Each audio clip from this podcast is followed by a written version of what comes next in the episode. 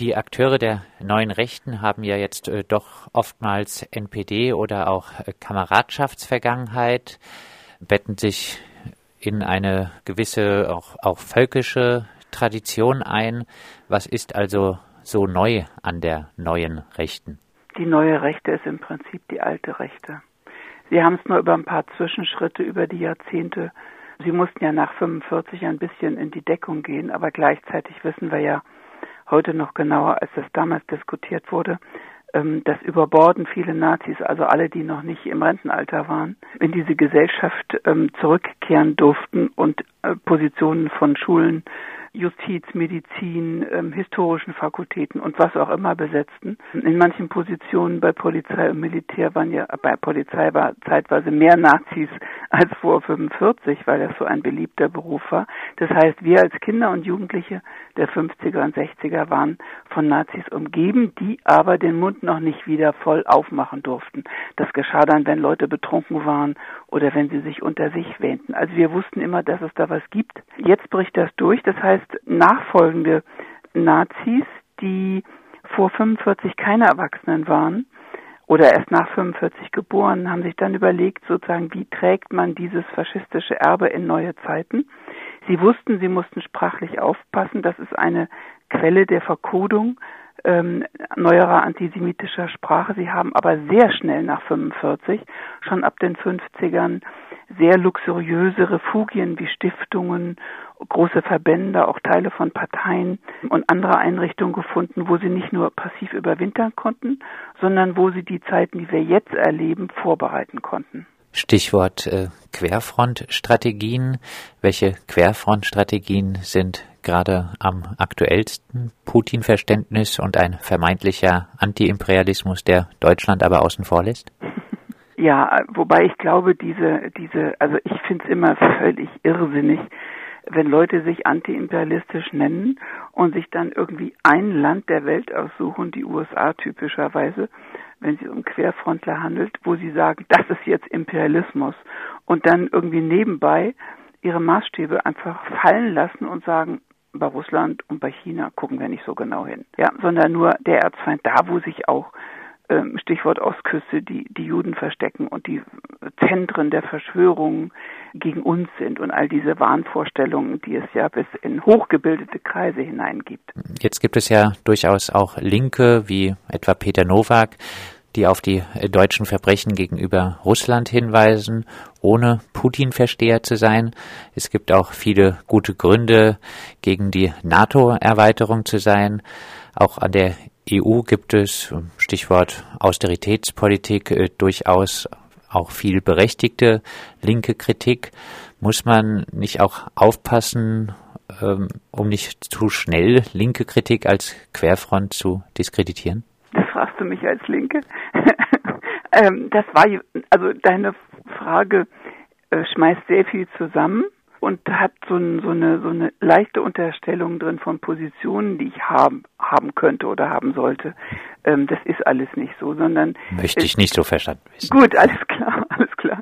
Ähm, russische Interessen sind selbstverständlich in internationaler Politik zu berücksichtigen und gleichzeitig ist Russland eine imperialistische Nation ähm, und keine nicht mal bürgerliche Demokratie. Das heißt, eigentlich geht es doch immer nur darum, dass man die Grundprinzipien universeller Menschenrechte und die daraus abgeleiteten Maßstäbe und Werte überall gleich anwendet.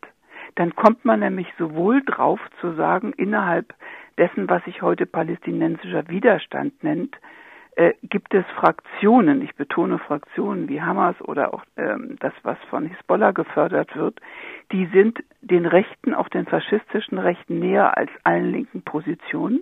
Und gleichzeitig gibt es im palästinensischen Bereich selbstverständlich Menschen, mit denen man gut zusammenarbeiten könnte, aber man wird dann sehr schnell feststellen, dass die mit Hamas, Hisbollah oder BDS nichts zu tun haben wollen. Das heißt, alle Menschen, die die Welt in Schwarz und Weiß einteilen und sich nicht genau die Länder und die Klassenlage, die soziale Schichtung, die politischen Bewusstseinszustände angucken, kommen auf so platte Welten, dass man nur staunen kann, weil es eben mehr als zwei Zuordnungsmöglichkeiten von einem gibt.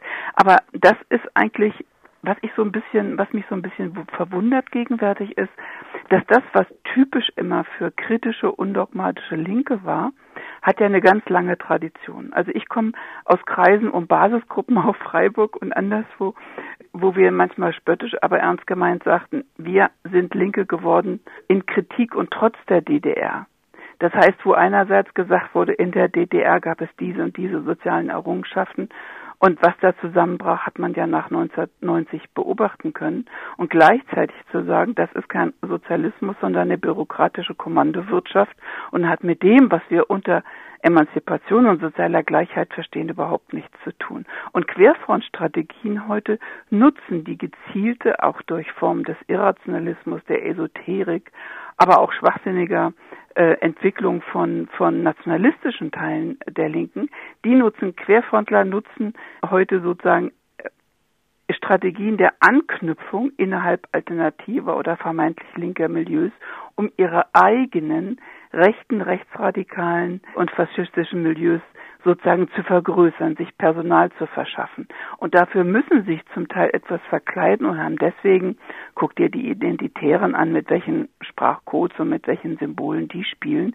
Du siehst in, in jüngeren Teilen der neuen Rechten den Versuch, äh, nicht mehr so altmodisch daherzukommen wie irgendwelche plumpen alten Skinheads oder wie irgendwelche mitgewordenen Kleinbürger von der NPD. Wobei es jetzt natürlich doppelt interessant wird, weil einerseits gibt es Querfront-Übereinstimmung, äh, auch was sogenannte Linke angeht, also nationale Fraktionen in der Russlandfrage mit Gauland.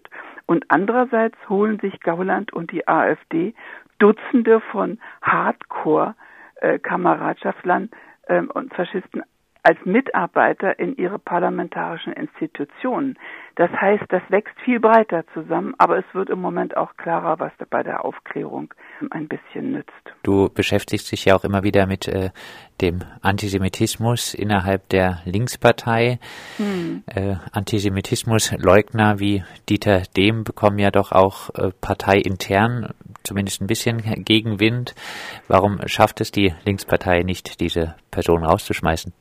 Ich würde mich, was die Linkspartei angeht, wirklich wieder viel mehr wie früher gerne mit, was weiß ich, reformistischen Positionen rumkloppen oder mit den ewigen Illusionen mit der SPD-Bundesregierung zu stellen oder was da immer an Strategien läuft. Das sind wenigstens äh, Auseinandersetzungen, die haben noch irgendwo eine rationale Grundlage. Aber dieser nationale linke Flügel, ähm, der ja auch sein Füßlein in, einer, in schrecklichen Teilen linker Geschichte etwa an dem nationalistischen Flügel der KPD der 20er Jahre hat, also Leute wie Dieter Dehm, aber auch die Gaza-Flottillisten, ähm, heißen sie immer Höger, Groth, Norman Pech und so weiter.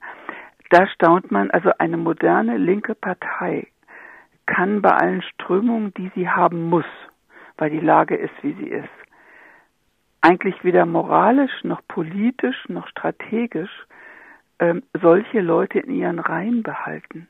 Also Leute, die 2014 im Sommer in Essen antisemitische Demonstrationen mitbefeuert haben. Leute, die mit Faschisten, und zwar ähm, internationalen Faschisten, aber auch mit türkischen Rechtsextremisten auf ein Schiff gehen, Israel ähm, die Durchbrechung der Blockade androhen, dann glauben, hinterher verkaufen wollen, das sei eine gewaltfreie Aktion, sowas ähnlich wie Ententanz im Robinson Club und sagen, ach Gott, oh Gott, oh Gott, die haben sich gewehrt und jetzt kommt auch noch raus, wie viele Nazis da an Bord waren und dass die sozusagen die körperlichen, die physischen Angriffe durchaus von Seiten der Leute auf dieser Gaza-Flottille ausging. Und kein Wort aus der Linkspartei.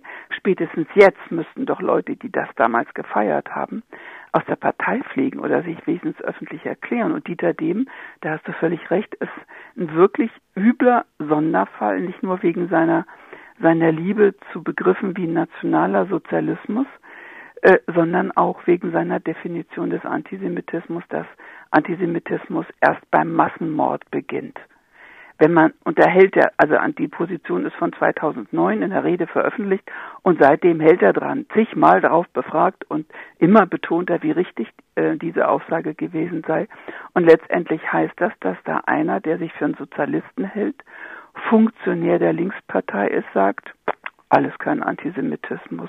Kannst einem Rabbi die Kipper vom Kopf hauen, kannst jüdische Schulkinder beleidigen, kannst die Protokolle der Weisen von Zion in eine Schulbibliothek stellen. Erst wenn Massenmord, erst wenn Bezug auf NS-System, erst wenn Auschwitz. Aber wie sich das aufbaut über Jahrzehnte, wie es dahin läuft und dass man da eingreifen muss. Ähm, ich weiß einfach nicht, ob er dumm oder bösartig ist und letztendlich ist das auch egal blicken wir noch auf das Thema Rassismus. Äh, wenn man die Gesetzesverschärfung gegen Schutzsuchende anguckt, dann muss man ja sagen, das rassistische Handeln ist äh, durchaus in der Mitte der Gesellschaft angekommen. In Baden-Württemberg verantwortet die grün geführte Landesregierung einen unmenschlichen Kurs gegen Roma-Flüchtlinge. Selbst schwere Krankheiten schützen nicht vor Abschiebung. Dem Flüchtlingsrat sollen zukünftig die Mittel deutlich gekürzt werden.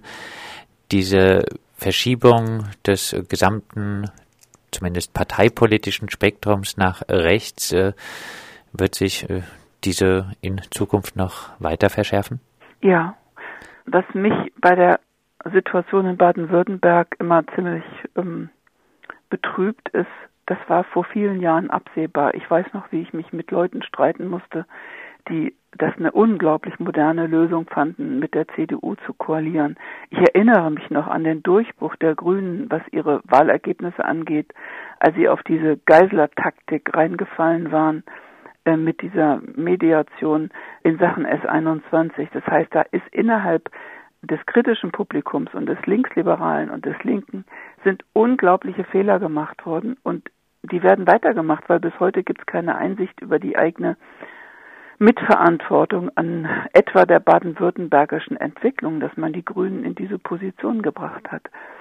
Ähm, das betrübt mich und ähm, das sehe ich auch manchmal an Äußerungen, die aus Freiburg kommen, wie lange ist dieser Salomon tatsächlich verteidigt worden? Inzwischen ist das alles klar. Wie lange hat man ähm, diesen Palmer ähm, aus Tübingen irgendwie originell gefunden und mit seinem Vater verglichen? Dieser ganze Kitsch hat dazu geführt, dass überhaupt nicht mehr scharf und sachlich hingeguckt wurde, welche bürgerlichen Fraktionen eigentlich welche Interessen durchsetzen wollen. Und das geht immer gegen die Schwächsten. Und es ist leider kein Wunder, dass sie am brutalsten im Moment gegen Roma vorgehen.